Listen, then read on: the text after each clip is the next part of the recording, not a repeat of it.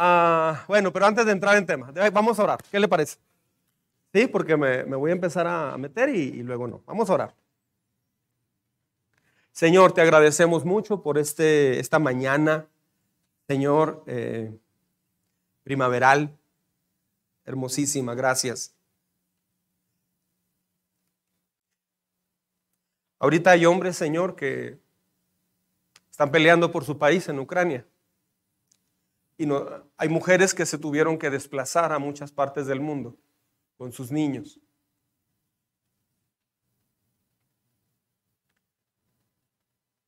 En México mismo, Señor, hay personas que se tuvieron que ir de sus municipios por acoso del crimen organizado. Varios padres de familia acaban de perder a sus hijas. El caso de Devani y más casos, Señor, de jovencitas que fueron asesinadas. Y nosotros estamos aquí cómodamente sentados y, y, vamos a tener una comida espiritual y una comida física. Así es que, Señor, oramos por todas esas personas que están padeciendo. Y oramos para que reciban nuestra más profunda gratitud por cuidarnos, por permitirnos estar aquí hoy. Habla nuestro corazón, guíanos. Te lo pedimos, Señor. Tú puedes tocar las fibras del corazón que a veces no son tocadas. Ayúdanos, por favor, en el nombre de Jesús. Amén. Amén. Este les estaba diciendo que, pues, creo que todos, todos hemos luchado de alguna forma con el carácter, ¿verdad que sí? Ahora, algo bien interesante con el carácter, e, en esta serie vimos muchas etapas del carácter y lo vimos a través del personaje del rey David, ¿sí? Ah, algo muy importante es que el carácter se va forjando desde que nacemos. Nacemos con una personalidad, pero vamos creciendo con un carácter el carácter se va forjando de acuerdo a las experiencias que tengamos, de acuerdo a la mezcla de personalidad que tengamos. Hay niños muy introvertidos y hay otros niños que llega a visita y se ponen a bailar para que la visita los vea. Yo era de esos.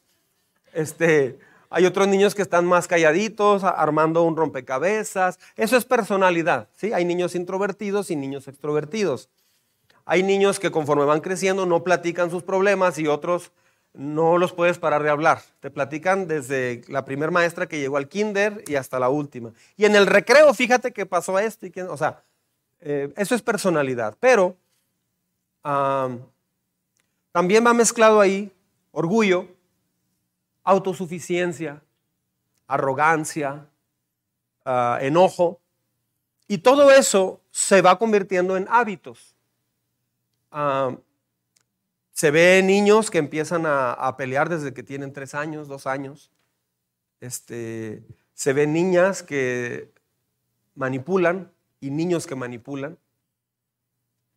Ah, se ven muchas cosas en la niñez. En la adolescencia empieza a salir otra serie de cosas.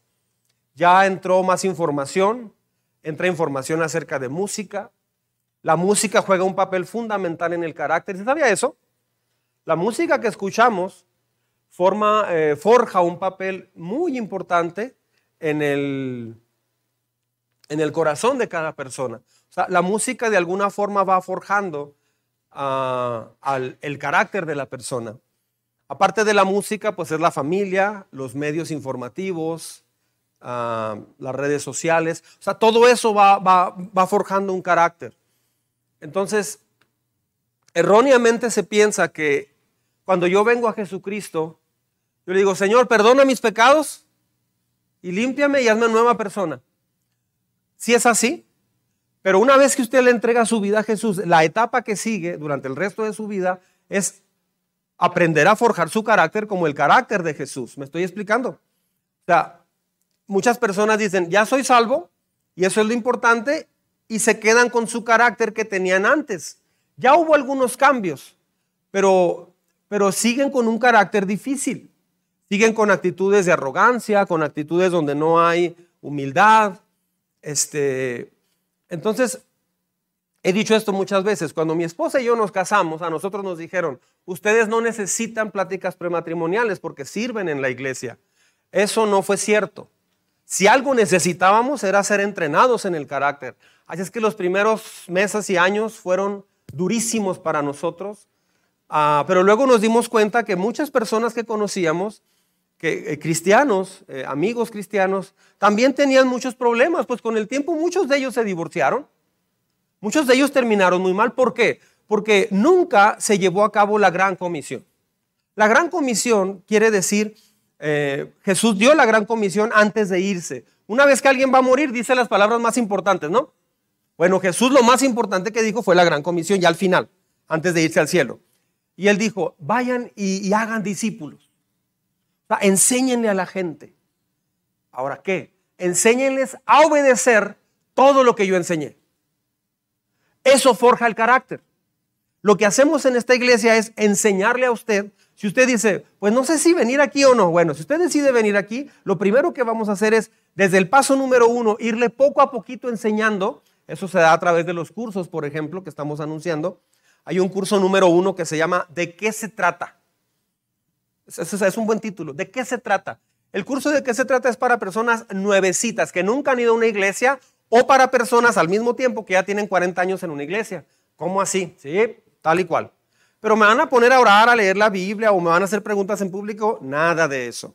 Es para gente que es nueva en la iglesia, en esta iglesia. ¿Qué es lo que se empieza a ver en ese curso? Se empieza a ver toda la problemática de nuestro carácter. Se empieza a sacar un, sonograma, una radiografía de nuestro carácter. Por ahí se empieza. Cuando alguien te diagnostica, eh, o sea, sabe que traigo algo, pero no sé qué es, doctor. Te mandan a hacer estudios, ¿qué no? Los estudios dicen muchas cosas. Una persona me dijo, es que me tomaron una radiografía porque traía mucha tos desde hacía mucho tiempo y, me dijeron, ¿sabe qué? Aquí hay algo muy raro, vaya por favor a hacerse otra y luego así. Y fui y luego me dijeron, ah, caray, aquí hay un problema. Este, una placa de tórax. Vaya por favor ahora a hacerse un, estudio más a fondo. Y resultaba que era cáncer. Entonces, una radiografía te muestra un problema. Es igual, el curso de qué se trata o un domingo aquí en, el, en Iglesia del Arca te, te, muestra de alguna forma radiografías, pero también te muestra, eh, enseñamos, de acuerdo a lo que Dios dice, un tratamiento para eso, un tratamiento espiritual. El carácter es igual el carácter es una enfermedad para muchas personas. ¿Por qué? Porque tienen mal carácter. Un mal carácter termina en una persona, es una persona que va a terminar mal. Una persona con mal carácter, aunque tenga Cristo en su corazón, aunque se haya bautizado, aunque sepa la Biblia al derecho y al revés, pero si su carácter no ha cambiado, esa persona no puede decir que es un buen árbol. Y Jesús dijo, un buen árbol no da frutos malos, o un árbol malo no da frutos buenos. Entonces, el carácter es lo único que usted y yo nos vamos a llevar al cielo. Así, lo único. El carácter es la única cosa que, eh, en la que Jesús se enfoca en todo, porque el carácter concentra todo lo que usted es. El, el carácter va a definir su futuro, va a definir ah, su presente, va a definir si está casado o soltero, va a definir qué va a hacer con eso. Tal vez alguien puede perder un hijo, va a definir cómo va a reaccionar. El carácter es cómo usted reacciona a lo que está pasando. Yo me he fijado en algo. Conforme avanzamos en años, las personas tienen un carácter más difícil. Y a veces, y una persona que nunca reconoció su trabajo, tal vez de niño nunca le, o casi no se le disciplinó, por ejemplo. Entonces, esa persona no va a saber en qué se está equivocando. Esa persona va a pensar que está haciendo bien. Ah, y eso, en mi opinión, es lo más peligroso que hay para el planeta. Una persona que se diga que cree en Dios, pero tiene un carácter muy difícil. Esta serie fue de todo eso. Hoy es la culminación. Yo le animo a que tome tiempo. Si usted eh, no vio esta serie o no, estuvo acá, están en, YouTube. Busque las iglesias cristianas del Arca, moldeados a su imagen, y ahí le van a salir los seis temas. Empiece por el primero. Eh, sale la alabanza y sale todo. Adelántele hasta donde empieza la predicación si gusta, para que no, tiene que ver todo. Pero véalo con cuaderno en mano y le doy mi palabra que va a transformar su carácter de una manera muy importante. Si se mete de lleno. Si nomás lo escucha mientras está picando cebolla, no. Así no funciona. Entonces, eh, bienvenidos a esta conclusión de moldeados a su imagen. Ah, hemos basado esta serie en el rey David y el día de hoy culminamos con desilusión versus esperanza. ¿Sí? Todos en alguna manera nos hemos desilusionado de muchas cosas. Ah, y el primer tema fue imagen versus carácter. O sea, a veces queremos aparentar. Yo, este, nosotros recién casados vivíamos aparentando. En la iglesia éramos vistos, mi esposa y yo, como un matrimonio ejemplar. Así, nos lo decía el pastor, nos lo decía todo el mundo. Son un matrimonio tan bonito, pero no sabían que nuestro carácter no estaba trabajado todavía. Yo conocía mucho de Biblia, yo predicaba, yo estaba inclusive ya estudiando en el Instituto Bíblico para ser pastor y mi carácter tenía áreas donde todavía no se había trabajado. Ah, yo le decía a Perla, Perla, es que tú te equivocaste en eso. Y ella me decía, ah, el perfecto. ¿Y tú en qué te equivocaste? Le digo, pues me equivoqué en esto, pero porque tú. Ah, pues yo también, pero porque tú antes esto. Sáquelos de ahí.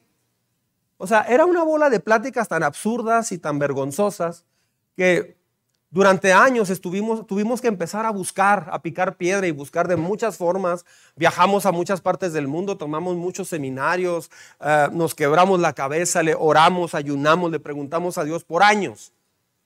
Y, fuimos, y Dios nos fue llevando hasta entender cuáles eran nuestros problemas. Yo me he fijado en algo, que el cristianismo típico actual del 2021, el cristianismo típico no entra al carácter solo te dice que eres cristiano, tienes vida eterna, lee la Biblia, ven a la iglesia, ora y échale ganas.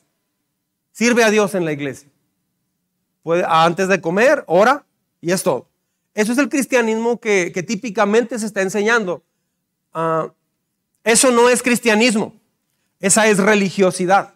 Yo vengo de una vida de religiosidad, porque ah, lo que me enseñaban sí cambiaba mi vida, pero yo no lo ponía en práctica. Sí me enseñaron qué debía cambiar, este, pero yo nunca lo apliqué. Yo me di cuenta, nos dimos cuenta mi esposa y yo que no podíamos enseñar algo que teníamos que ser ejemplo, sin ser ejemplo de ello. Por mucho que tú le quieras enseñar a tus hijos algo, si tú eres renegado, corajudo, por mucho que les enseñes, ellos van a aprender de lo que ven y de lo que oyen, de tus caras. No van a aprender de tus instrucciones. Ah, entonces, eso es imagen, preservamos mucho la imagen, pero vimos imagen versus carácter. Ese fue el primer tema. El segundo tema fue temor versus fe. Ah, circunstancias versus verdad. O sea, eh, mucha gente vive en base a cómo se siente. ¿Y por qué te enojaste? Pues es que me habló mal, o sea, me hablaste mal, me provocaste en esto, o sea, me llevaste a un punto donde tuve, perdí la paciencia por tu culpa. Esa es una circunstancia. Pero vivo en base a las circunstancias o en base a lo que Dios me enseña. Es, eso es carácter. Engaño versus integridad, orgullo versus humildad. Hoy vamos a ver el último tema que es desilusión versus esperanza. No sé si en su matrimonio alguna vez ha perdido usted el rumbo, la brújula y las esperanzas.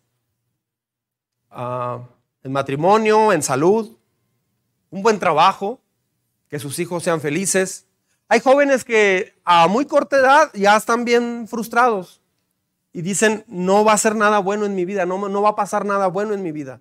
Especialmente cuando estamos hablando de también esperanzas que conociste a Jesús y soñaste en Jesús algo, una familia que le agrade a Dios, un proyecto, algo.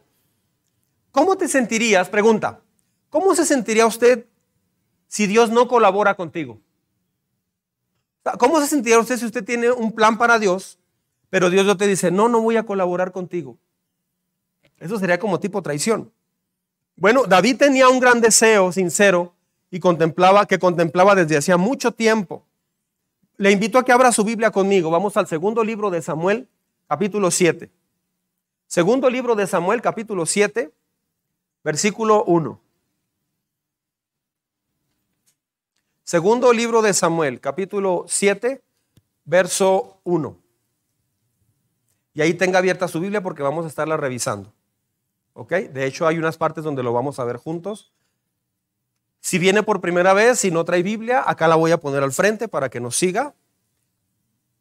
Y le animamos a traer Biblia la próxima vez que venga. Si no tiene, pues ahorre y cómprese una. Le decimos cuál comprar. Ok, ¿listos? Por cierto, ¿por qué usamos la Biblia? Porque toda persona que sigue lo que la Biblia dice, su vida es transformada. Yo soy testimonio de eso. ¿Quién puede ser testimonio de eso? Que cuando aplicas lo de la Biblia, tu matrimonio, tu vida, todo empieza a cambiar. Levante su mano si alguien ha visto eso. Sucede. Eso es algo real. Somos testigos de eso. Si el río suena, es que agua lleva. ¿Ok? Muy bien. Ah, el verso 1, sígame. Una vez que el rey David se hubo establecido en su palacio, el Señor le dio descanso de todos los enemigos que lo rodeaban.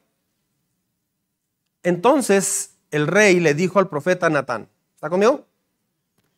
Vea esto. Como puedes ver, o sea, David habla a Natán, si usted escuchó el tema anterior, está conectado muy bien con lo que estamos diciendo. Como puedes ver, yo habito en un palacio de cedro, mientras que el arca de Dios se encuentra bajo el toldo de una tienda de campaña. O sea, David se da cuenta que hay un error aquí de prioridades.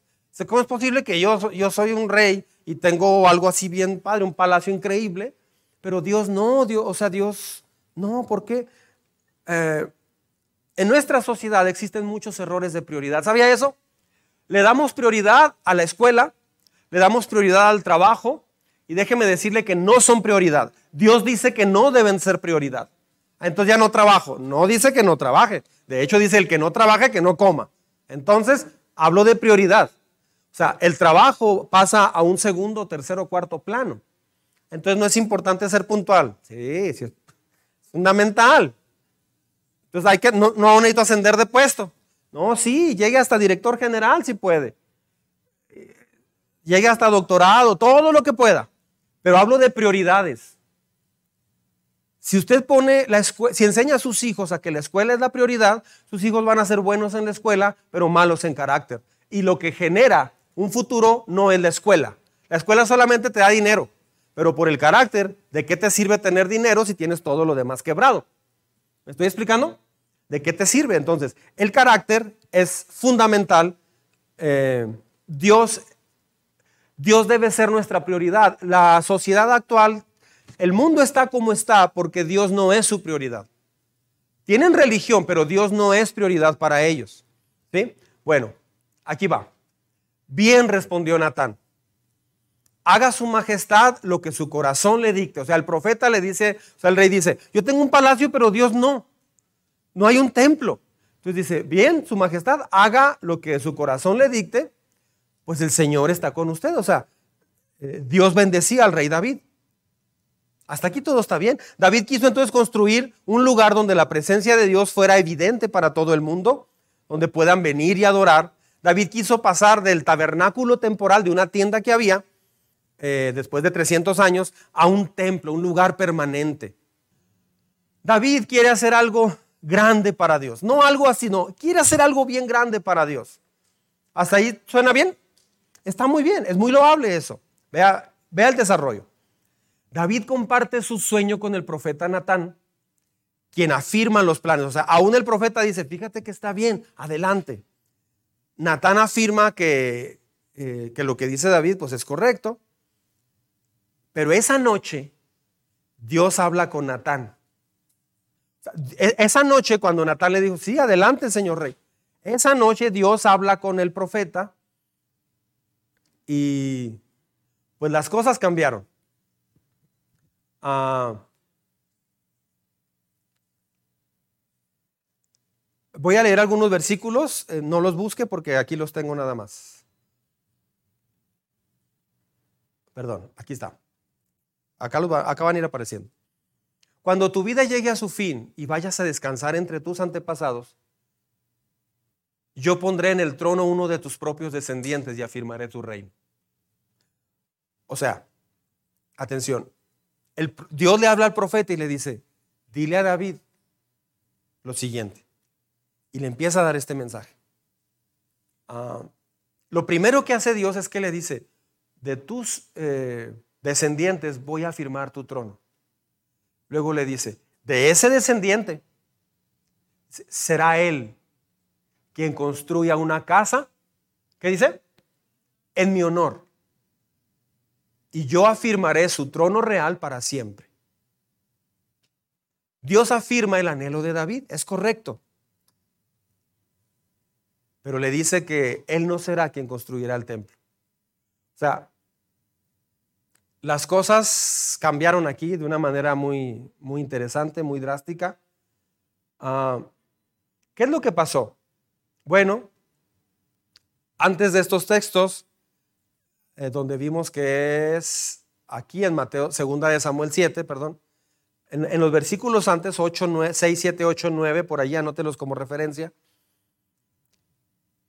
Dios le dice, desde el día que te saqué de los israelitas de Egipto y hasta el día de hoy, yo no he habitado en una casa, en un templo. Este, yo te saqué del redil de tu papá, le dice Dios al rey David a través del profeta. Yo he estado contigo donde quiera que has ido. Te voy a hacer famoso. O sea, lo primero que Dios dice es, cuando vayas a descansar con tus antepasados, voy a poner un trono en uno de tus propios descendientes. O sea, Dios le da una promesa muy grande, pero muy grande. Será Él quien me construya. O sea, le dice, David, no te toca a ti hacer eso.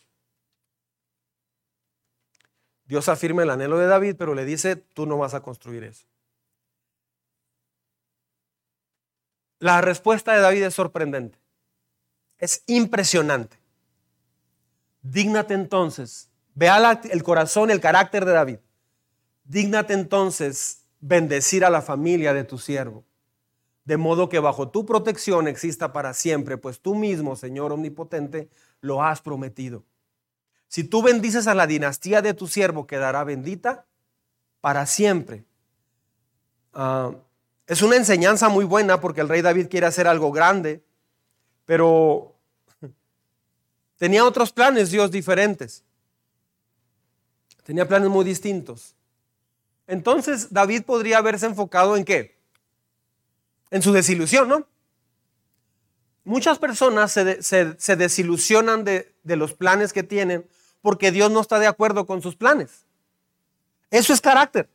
De hecho, hay gente que se enoja, se molesta y deja de ir a la iglesia. ¿Por qué? Porque las cosas no le salieron como él o ella esperaba. Déjame le digo algo.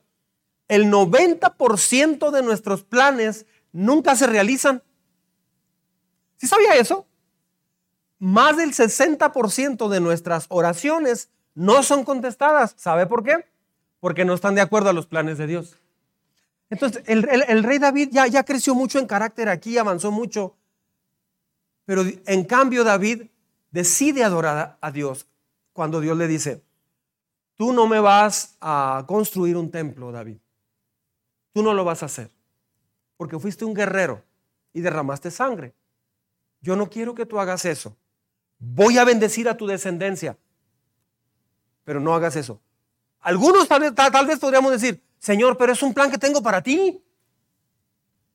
Y declaro que ese plan se va a llevar a cabo. Declaro, Señor, y decreto. Y que role, que role, que quién sabe qué. Decreto esto. Y se va a hacer. En el nombre de Jesús. Y se va a hacer esto. ¿Eso qué? trae un plan increíble el rey David. Voy a, voy a usar este reino para hacer una casa para ti, Señor.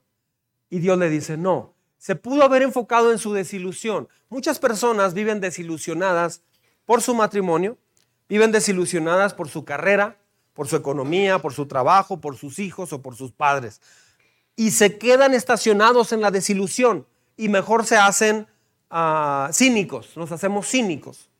Una persona cínica es, este, sí, pues aquí estoy, disfrutando este gran trabajo que tengo. Me encanta ser esclavo, perdón. Eh, empleado, empleado. Este, y sí, hacer rico a otros y, eh, y empobrecerme más. Mucha gente vive así. Este, sí, aquí estamos, en uno de los países más corruptos del mundo. Aquí estamos. Este, se está luchando contra la corrupción. Anda, desde que nací. Se está luchando contra la corrupción. Pero que ahora sí va a cambiar. Mira, mira. Somos peones. somos conejillo de indias de una oligarquía de políticos y que se pasan el poder unos por otros y, empieza la persona. Pero bueno, estamos aquí en, esta Navidad dando gracias. Ay, por favor. mucha gente se hace cínica. ¿Por qué? Porque tiene una frustración bien grande en base a, lo que están viviendo. Ah, Dios le dice, tú, tú no serás, tú no serás quien, quien, quien haga esto. Entonces, cuando Dios le habla de esto, viene obviamente desilusión. Pero David decide algo bien impresionante. Él decide adorar a Dios. La respuesta de Dios es no, la respuesta de Dios es sí. Eh, Dios dice no, Dios dice sí. En realidad, la respuesta de Dios fue, no lo vas a hacer, pero sí lo va a hacer tu hijo. O sea, sí se va a hacer, pero tú no. Es buen proyecto, pero a ti no te va a tocar llevarte las palmas. Tú no vas a ver esa celebración tan grande. Ah, ¿Usted ha experimentado retrasos en sus sueños? O sea, tiene un sueño en su vida para Dios, etcétera. El mensaje céntrico del tema de hoy se centra, ¿saben qué? justo en la reacción de David. No se llenó de desilusión y de frustración. Muchas personas se hacen muy cínicos en, su matrimonio. Yo he conocido mucha gente que son muy cínicos en su matrimonio. Hay un cinismo impresionante. ¿Qué dice? ¿Cómo está? ¿A dónde va? Ya con la fiera. Eh, a ver cómo le va. Ya va tarde. ¿eh? Sí, va para que le quiten el cheque. Sí, para eso sirven las fieras. Sí, ahí está en la casa la fiera, a ver cómo le va. ¿Cómo está, comadre? ¿Cómo le... Bien, ya va con el bulto. Sí, sí, con el engendro, el compadre.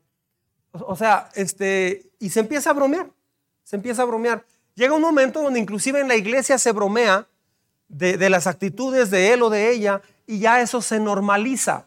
Un pecado horrible que hay en el siglo XXI es la normalización del pecado.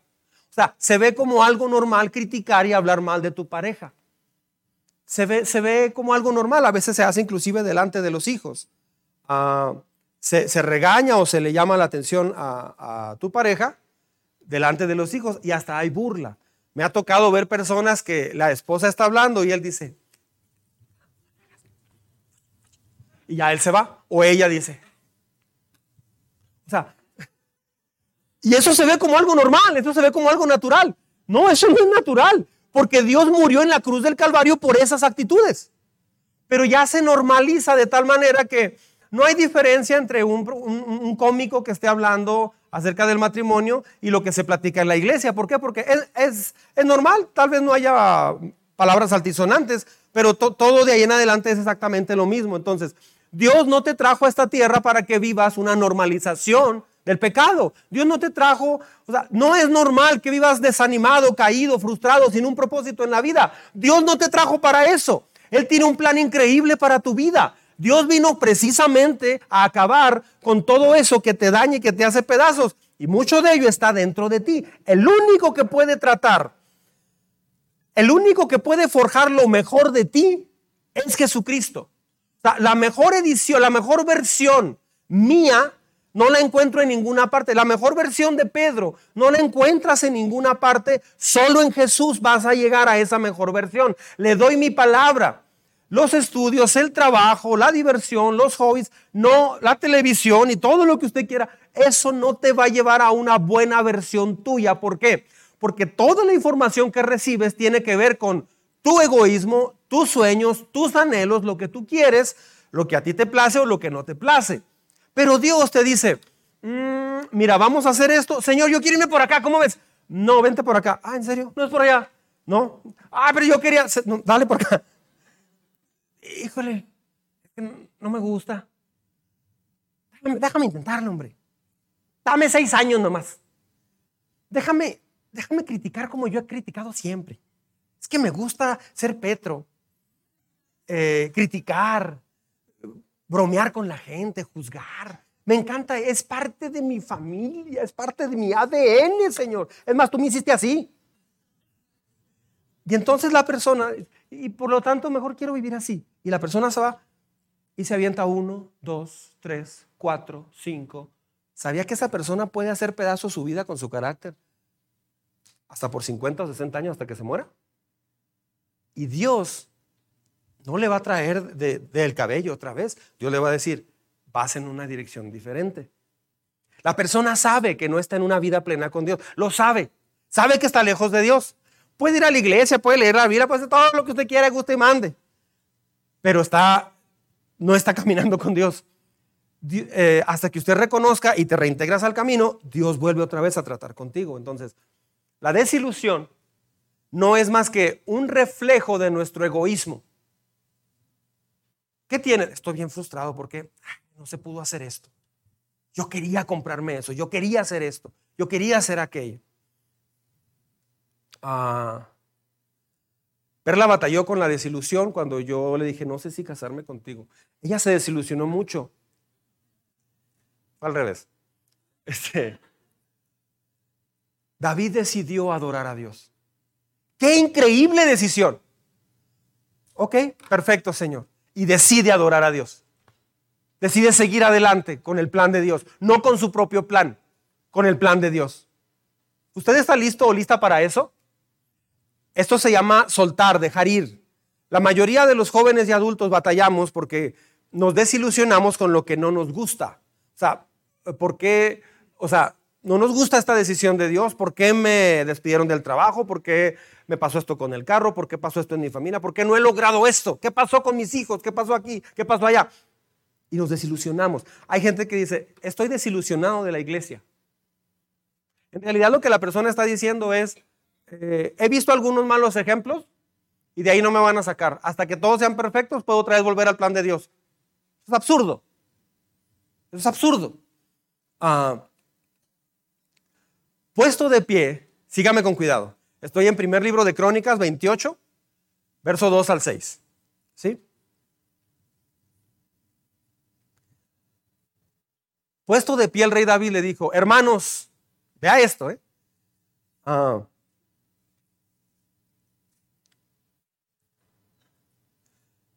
puesto de pie el rey dijo, el rey David dijo, hermanos de mi pueblo, escúchenme, yo tenía el propósito, noten el, la palabra, tenía, tenía el propósito de construir un templo. No, no se aferró y dijo, yo tenía, perdón, tengo, tengo, lo voy a hacer. No, sabe cambiar. Un buen líder en cualquier área, familia, político, eh, en, lo espiritual, este, no sé, un rey, sabe cambiar de opinión sabe reconocer cuando va por un camino que es equivocado. ¿Sí? Puesto en pie el rey David dijo, hermanos de mi pueblo, escúchenme, yo tenía el propósito de construir un templo para que en él reposara el arca del pacto del Señor nuestro Dios y sirviera como estrado de sus pies. Yo tenía todo listo para construirlo, o sea, no nada más así como que se le ocurrió, ya tenía todo un desarrollo muy grande, muy impresionante y hay un cambio de planes. Carácter es tener gozo y satisfacción en tu vida, no por una experiencia, sino por la obediencia a Dios, no por el logro de tus metas. Mucha gente dice, yo voy a ser feliz cuando me case. Es que necesito una novia y entonces sí. No más que se case conmigo. Con que compremos una casita. Ya tiene la casita. Y es que me gustaría ser de dos pisos. Aunque tenga un hijo, es que quisiéramos cuatro hijos. Es que ya son muchos, comen mucho, que se les quite el hambre de lunes a viernes. O sea, este, nunca se le da llene. Siempre pide algo. Este, pues que mis hijos yo quería que fueran esto y esto y esto. no tiene llene una persona así. Entonces, en el crisol, donde se templan los metales, donde se purifica el oro, es donde quedas con el corazón paralizado y lleno de amargura o, quedas con gozo. O sea, cuando hay un cambio de planes, cuando la vida te juega distinto, hay gente que se, desilusiona, se frustra y muchos deciden suicidarse. Como si eso arreglara el problema. El suicidio no arregla el problema, lo empeora. Lo empeora. Solamente lo que le quiero decir es esto. Una vez que alguien muere, va a ir a un juicio. ¿sí? Si la Fiscalía Celestial detecta que hay un pecado, un solo pecado en tu vida, usted no va a poder entrar al cielo. Así lo dice la Biblia. Si no lo cree, es asunto suyo, pero eso dice la Biblia. Ah, o sea que nadie vamos a poder ir al cielo. Nadie. A menos que alguien aquí haya dicho, bueno, pero Jesucristo pagó por esos pecados, Él, tomó mi lugar y, yo, y Él es mi abogado y yo viví para Él en la tierra y me adherí al plan que Él tenía para mí en la tierra. Entonces cuando muere esa persona, no entra porque no sea pecador o porque sea perfecto, entra por los méritos de Jesucristo. Pero aquí en la tierra se tiene que ver que Jesús va contigo. No pueden, no pueden ser, está como una mujer le dijo a otra, oye mija, pero tú y yo somos iguales. Era una ladrona y una, una predicadora y una ladrona. Estaban, eh, eh, a, la, a la predicadora la metieron en la cárcel porque estaba predicando en la plaza, pero se peleó con los policías predicando y golpeó a un policía y no sé qué tanto. Y la otra mujer ejercía la prostitución y robaba. Le dice, oye, mija, pues tú y yo somos iguales, nomás que tú dices aleluya, amén y gloria a Dios, pero somos igualitas. Ah, pero mira. Entonces, este, no hay gran diferencia en eso. Entonces, el crisol es donde o te quedas frustrado o sale algo diferente. No puedes ajustarte, e, el egoísmo no te permite ajustar tu vida cuando un corazón se queda paralizado por la amargura, por la desilusión. O puedes adorar a Dios ser agradecida o agradecido y ver el cuadro grande de Dios. David fue lo que hizo. En lugar de ver lo que él quería hacer, empezó a ver el cuadro grande de Dios. La visión de Dios es mejor que tu visión. Otra vez, la visión de Dios para tu vida es mucho mejor que tu visión. Hay personas que vienen a la iglesia y dicen, pues yo con ir el domingo estoy bien, no necesito más y con eso está bien. Perfecto, pero eso no te va a permitir crecer en, la, visión de Dios. Ah, la razón por la cual David pudo responder es por la pasión que él, tenía para Dios. Su pasión no era construir el templo, no era una meta, era Dios. Muchas veces se sustituye, o sea, quiero casarme y el matrimonio sustituye a Dios. Quiero un trabajo y el trabajo sustituye a Dios. Ah, mire. Bueno, este, este texto que leí Tal vez es el último de los discursos del rey David antes de que él, de que él muriera. Pero mire, cuando Dios me dijo, o sea, él sigue con el discurso del pueblo. cuando Dios me dijo, tú no me construirás ningún templo porque eres hombre de guerra y has derramado sangre. Sin embargo, el Señor Dios de Israel me escogió de entre mi familia para ponerme por rey de Israel para siempre. En efecto, él escogió a Judá como la tribu gobernante, de esa tribu escogió a mi familia. Y de, entre mis hermanos me escogió a mí para ponerme por rey de Israel. Qué bonito se oye, ¿verdad? Ah, de entre los muchos hijos que el Señor me ha dado, escogió a mi hijo, aquí lo explica, Salomón, para que se sentara en el trono real del Señor y gobernara a Israel. Ah, la madre de Salomón era, era Betsabé, ¿recuerda? Y sabemos de dónde viene Betsabé con David. Pero cómo Dios perdona todo eso. Recuerda que mencionaba eso, como, ¿por qué Dios perdonó eso que David hizo con Betsabé y con Urias, Eteo? ¿Por qué Dios perdonó eso? Por cómo se arrepintió David. Ah, pero luego vimos que David honra al profeta Natán y le pone a su tercer hijo Natán, tal el, mismo nombre que Dios usa para llamarle y reprenderle a cuentas. Y cuando lees la genealogía de Jesucristo, ves que ese tercer hijo, Natán, es, eh, está en la línea genealógica del mismo Jesucristo. O sea, Dios honró la manera en cómo David se arrepintió. Muchas personas no saben cómo arrepentirse o pedir perdón de un pecado. Hay gente, hay cristianos que no saben pedir perdón. Eso es inconcebible. no saben pedir perdón. No, pues es que estaba desenfocado y por eso te grité. Eso no es perdón, estás explicando qué pasó. No, es que me sentía muy rara y no sé, pues ya ves esos días del mes. Me sentía rara y no sé, pues sí, o sea, no me volteé el anillo y te di con la parte del anillo así. Me afectó Will Smith en los Oscars, ¿ok? Entonces, te di así y la verdad, este, tuve un día fatal. Tuve un día fatal y pues por eso te pegué, pero, pues, ay, no, o sea, estás explicando qué pasó. Eso suena como a justificación. Es diferente cuando dices, es que hice esto, pensé esto, me sentí así y actué de una manera equivocada. Fui muy egoísta contigo, fui así, fui así, te hablé mal, me enojé, perdóname por favor. Eso es diferente. De otra forma, la persona lo va a hacer vez tras vez. Y perdóname otra vez.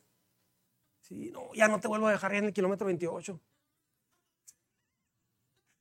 Le perdí al otro techo a la cajuela y te traigo, pero ya no te vuelvo a dejar, te lo prometo. O sea, ya, no te vuelvo a tratar de empujar del carro cuando me enojé, ya ves que te hacía así. Este, y sí dije del nombre de Jesús, pero no, no está bien tampoco. Perdóname, por favor. O sea, este, otra vez me equivoqué, otra vez, es que fue un día fatal, es que el trabajo, es que los pagos, es que esto. Esas son justificaciones. Así no se trata con el pecado. El carácter no cambia, no se modifica. Entonces, Salomón era el fruto del pecado del rey David, pero Dios escoge a Salomón, alguien que podría haberse frustrado por los logros de su hijo. O sea, algunos papás se frustran porque sus hijos tienen logros importantes. Y hay papás que, pelean con los hijos. Ya, porque eres gerente, ya. Qué bendición que es gerente. Tal vez nunca ha tenido reconocimiento el pobre. Mira, papá, soy supervisor. ¿Y qué te costaba ser gerente, hombre?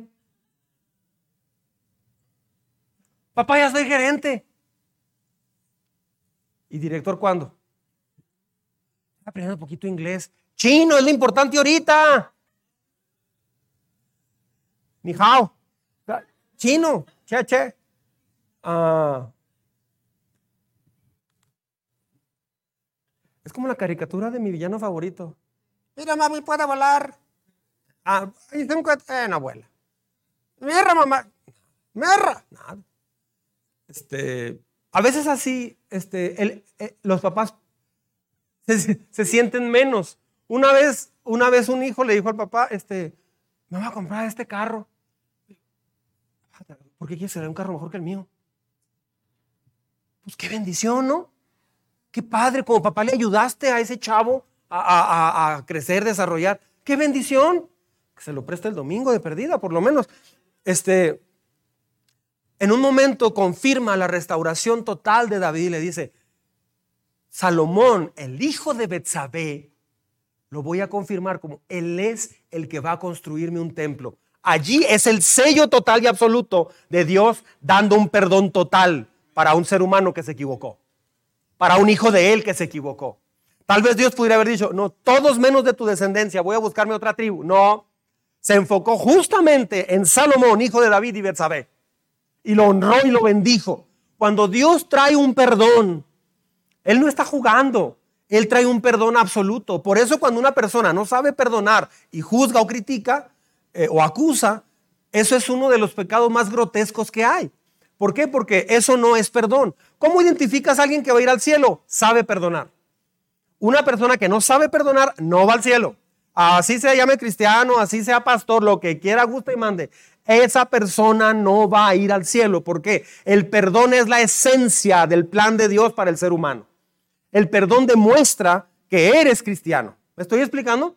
Una persona que no, de hecho Jesús dijo, si no perdonan a los hombres sus ofensas, ¿sí me explico? O sea, si alguien está molesto con una persona, hombre o mujer, y habla mal de ella, la critica y todo eso, es una persona que no está perdonando lo que esa persona hizo Ah, no se está mostrando su parte, por cierto, en lo que la persona se equivocó, pero nomás en lo de la otra persona.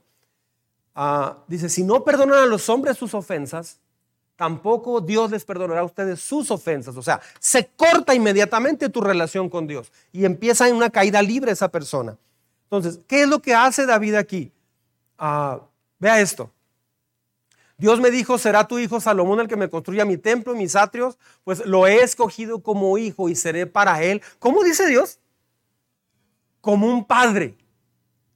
Esto me encanta a mí después de todo el episodio tan duro que vimos. Dice, ¿sabes qué? No solamente sé perdonar, voy a ir más allá, voy a ser para él como un padre. Y Él va a ser el que me va a construir un templo en mi honor. ¡Wow! David espera plenamente que Dios cumpla su promesa. David adapta su deseo a qué? Al plan de Dios. Típicamente hacemos lo contrario. Le decimos a Dios, Señor, sígueme. Te quedes atrás, te estás quedando atrás. Señor, vente, sígueme. Adáptate a mi plan. Adáptate a mi forma de pensar. Adáptate a mi cara. Yo así soy. Así soy, así voy a hacer. que se adapte a Dios, a ver cómo le hace. Que no, no, no te toca ti hacer eso. Nos toca adaptarnos al deseo y al plan de Dios. David entrelaza, escuche bien esto, la pasión de su papel con el plan de Dios. La pasión no se apaga, crece. Todo viene de dónde? Del carácter. Esto nace del, del motor que es el carácter. ¿Sí?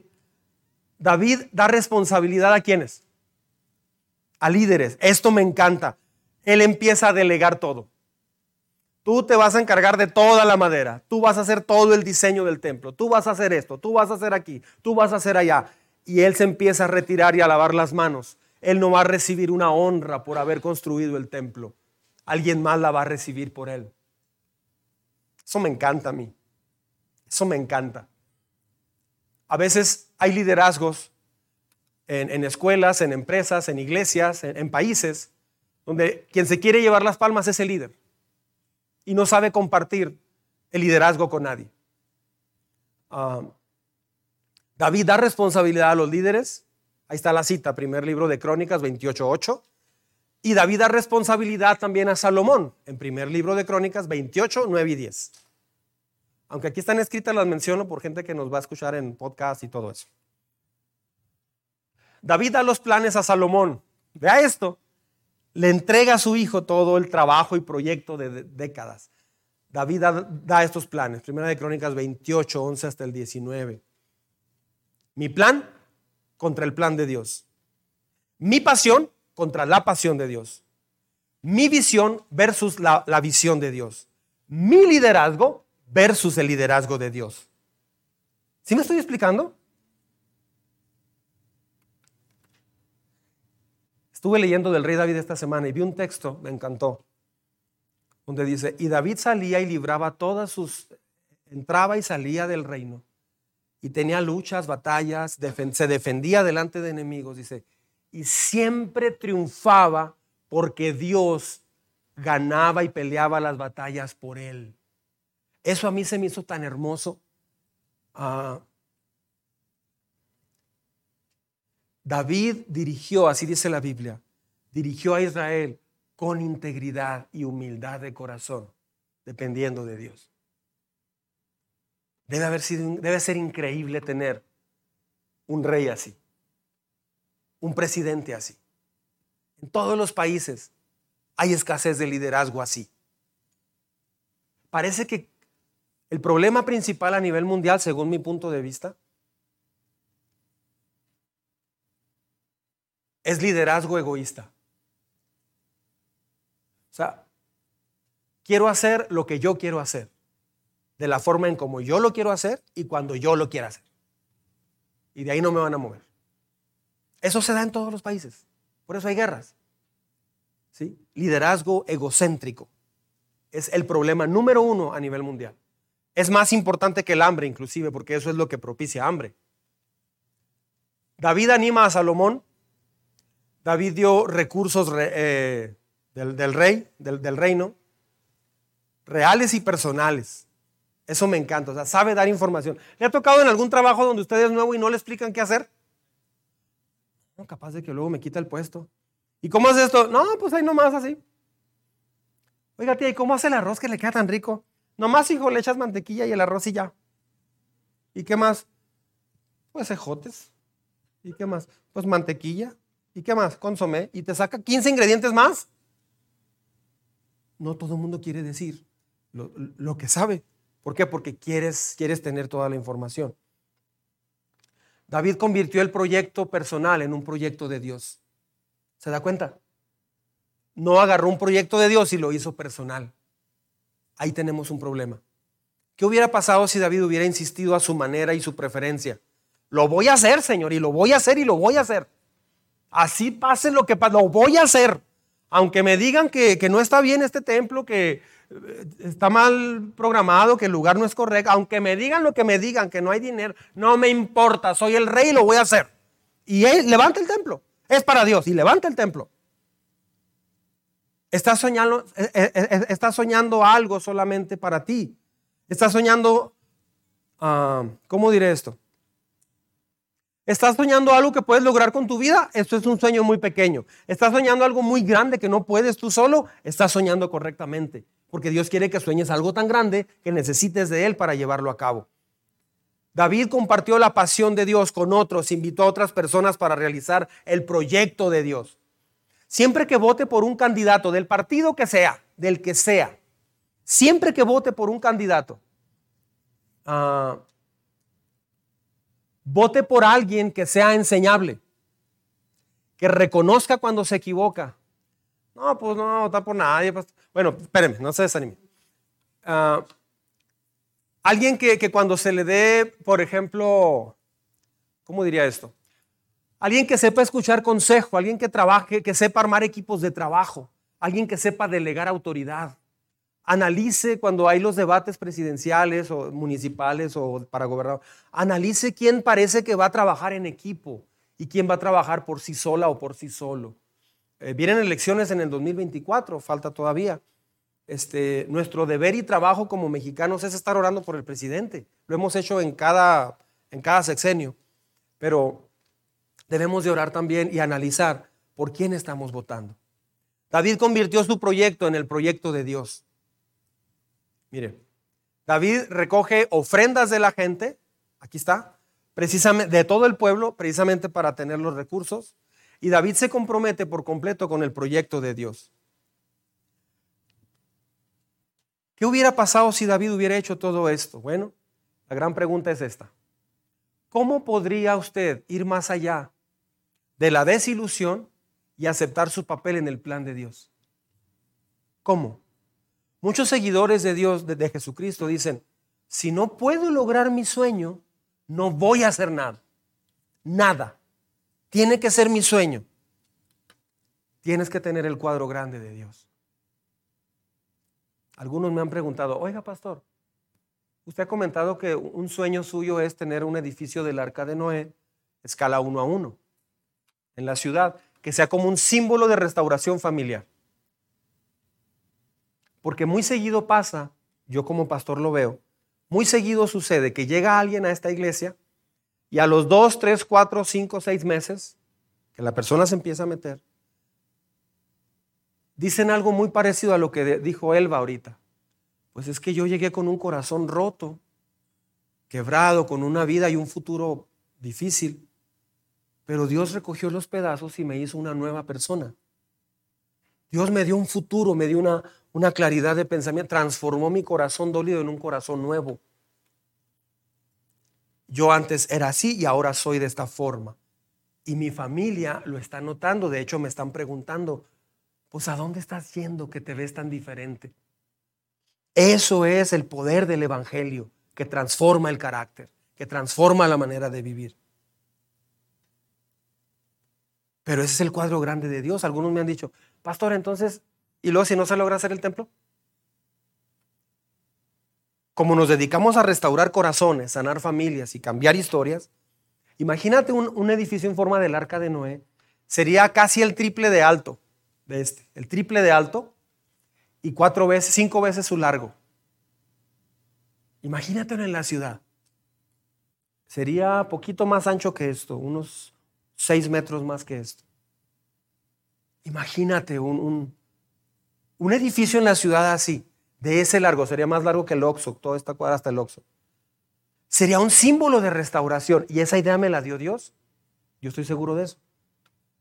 Por eso mientras estamos aquí, pues dijimos, pues mira, vamos a hacer mientras la chalupa de Dios. La lanchita de Dios. Y, forramos esto. La gente pasa y... ¿A quién se le ocurrió hacer esto? ¿Y por qué forraron así? ¿Cómo? Una persona me dijo, yo quería venir nomás para saber por qué hicieron eso. Otros dicen, oiga, le quedó bonito el antro. Nomás que no dice ahí cuándo es la hora feliz. Póngale ahí. Digo, ya está, está, es a las 11 los domingos. Pero algunos me han dicho, ¿y si no se logra hacer eso? ¿Falló Dios? digo, no. Mi trabajo es anunciar eso. Si se logra bien, pero mi enfoque no es un edificio. Mi enfoque es el plan de Dios. Mi enfoque es el plan de Dios. Y su enfoque debe ser el plan de Dios. Es que es difícil que mi familia sea, que mi corazón sea transformado. Es difícil para ti. Para Dios no lo es. Que el enfoque de Dios esté sobre ti, más, el enfoque de Dios debe estar más sobre ti que sobre tus proyectos. Se trata más de ser que el hacer. ¿Se da cuenta? Que la respuesta no de Dios en realidad no la entendamos como un no. Cuando Dios nos parece decir no, que sepamos que Él tiene un plan más grande que no falla. Ah, Dios dijo que no, ya no quiero nada, ya me desanimé, no ha pasado nada. Y ya mucha gente hasta ahí llega. Vea lo que dice Efesios 2.10, porque somos hechura de Dios, creados en Cristo Jesús para buenas obras, las cuales Dios dispuso de antemano a fin de que las pongamos en práctica. Deleítate en el Señor, Salmo 37.4. Deleítate en el Señor y Él te concederá los deseos de tu corazón.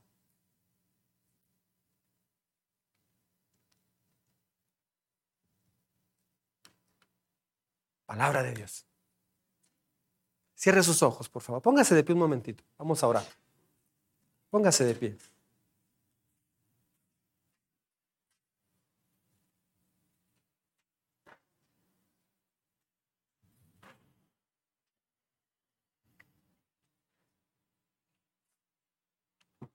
Cierre sus ojos un momento, por favor.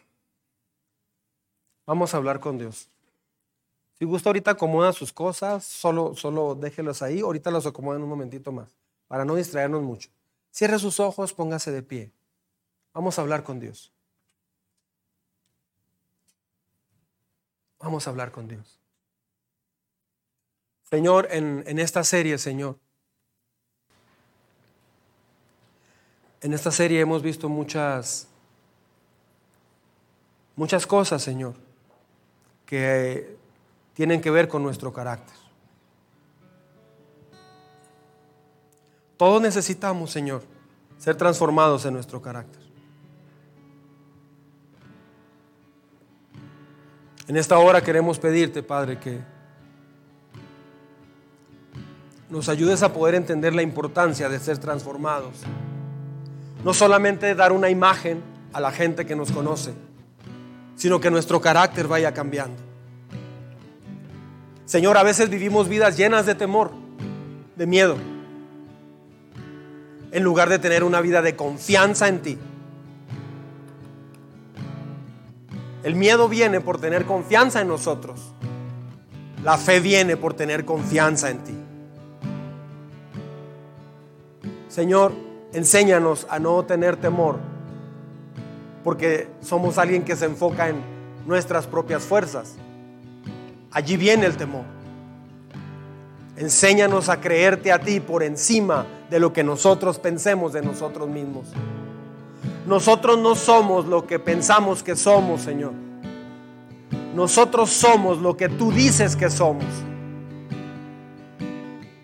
A veces pensamos que no nos equivocamos y tú dices que sí estamos equivocados. Ahí necesitamos humildad. Y a veces, Señor, nos descartamos a nosotros mismos y tú nos llamas, hijo mío, hechura mía, reino mío, pueblo mío, nación santa. A veces nuestro orgullo se va para un lado o para el otro y de ambos es peligroso. O nos exaltamos o nos descartamos. Ninguno de los dos, Señor. A veces reaccionamos en base a lo que nos enfrentamos, a las circunstancias y no a lo que tú dices. Puede verse un panorama muy oscuro, Señor, pero tú estás por encima de ese panorama oscuro. Alguien puede pensar, he intentado acercarme a Dios dos o tres veces, he intentado cambiar mi carácter varias ocasiones, El pasado, Señor, no significa que es obligatorio repetir el futuro. Todo depende de si me baso a mis circunstancias o a lo que tú dices que haga en ese momento. A veces creemos en el engaño, Señor, de pensar que todo está bien y dejamos de ser íntegros. Y Señor, a veces tenemos orgullo en nuestro corazón y no dejamos que fluya una humildad genuina. El orgullo nos ha hecho pedazos de muchas formas, Señor. Por favor, ayúdanos a entender en esta serie, a repasarla, a entender que tú viniste a la cruz para transformar nuestro carácter. Y nadie, Señor, nadie puede descartarse a sí mismo.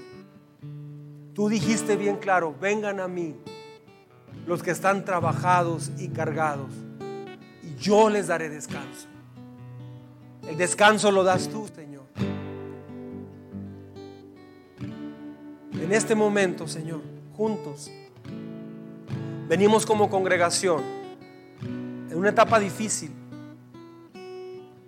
Venimos a pedirte que sean tus planes los que reinen sobre nosotros.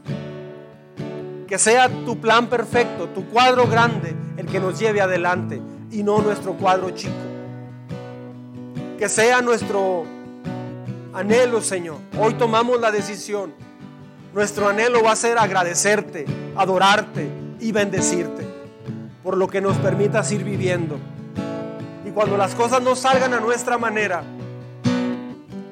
vamos a retomar nuestro plan contigo, el plan grande tuyo, en lugar de desilusionarnos. Dígale ahí donde está, si usted gusta. Señor, perdóname por los momentos en que me he molestado contigo, por los momentos, los días donde he renegado de ti o me he frustrado porque las cosas no me salen bien y hasta he pensado que no vale la pena creer en ti porque no hay gran diferencia. Perdóname, estaba viendo solamente un cuadro muy pequeño y no estaba viendo el cuadro grande.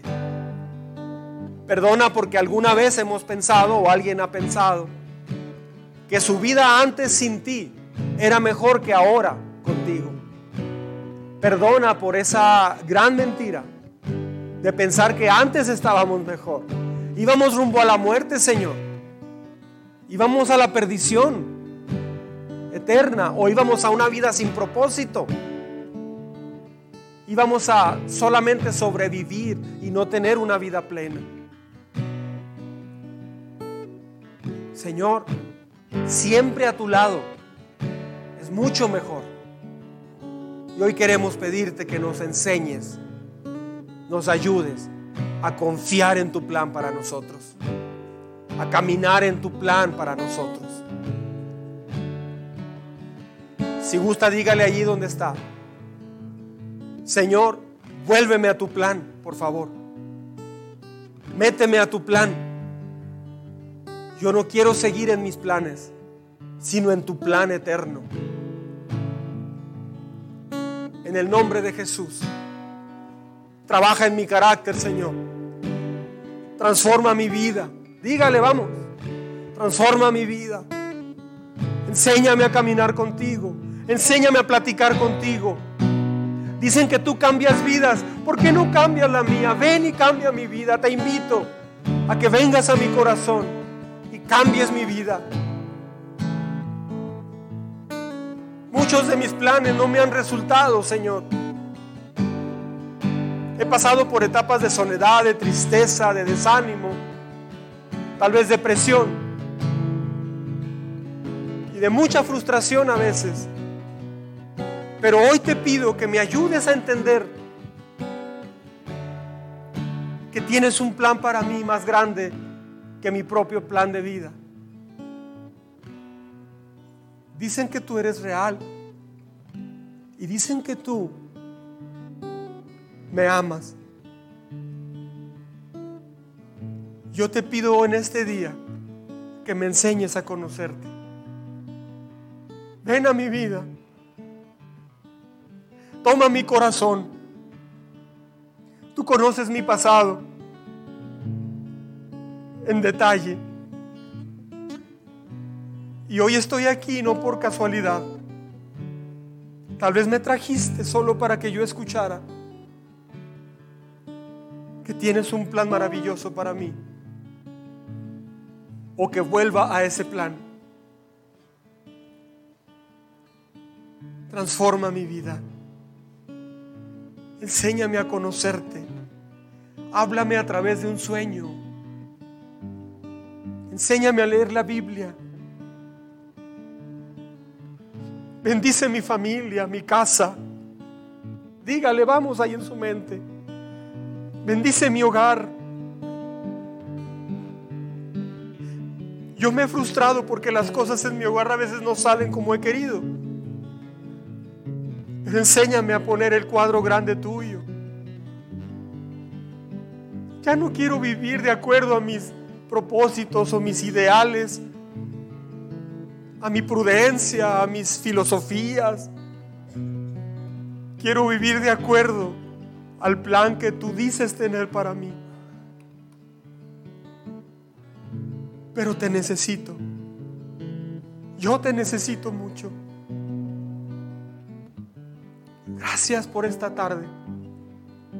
Gracias por este día. Y gracias por el ejemplo del rey David que pudo ver el cuadro más grande. No se aferró a un plan personal como a veces lo hemos hecho muchos de nosotros. Y eso nos ha traído frustración y dolor y quebranto. Y muchos de ellos se han apartado de ti, Señor, por esa razón. Ten misericordia de nosotros. Reconocemos nuestra incapacidad. Ayúdanos, por favor. En el nombre de Jesús. En el nombre de Jesús. Gracias, Señor. Espíritu Santo, muchas gracias. Gracias. Muchas gracias, Señor.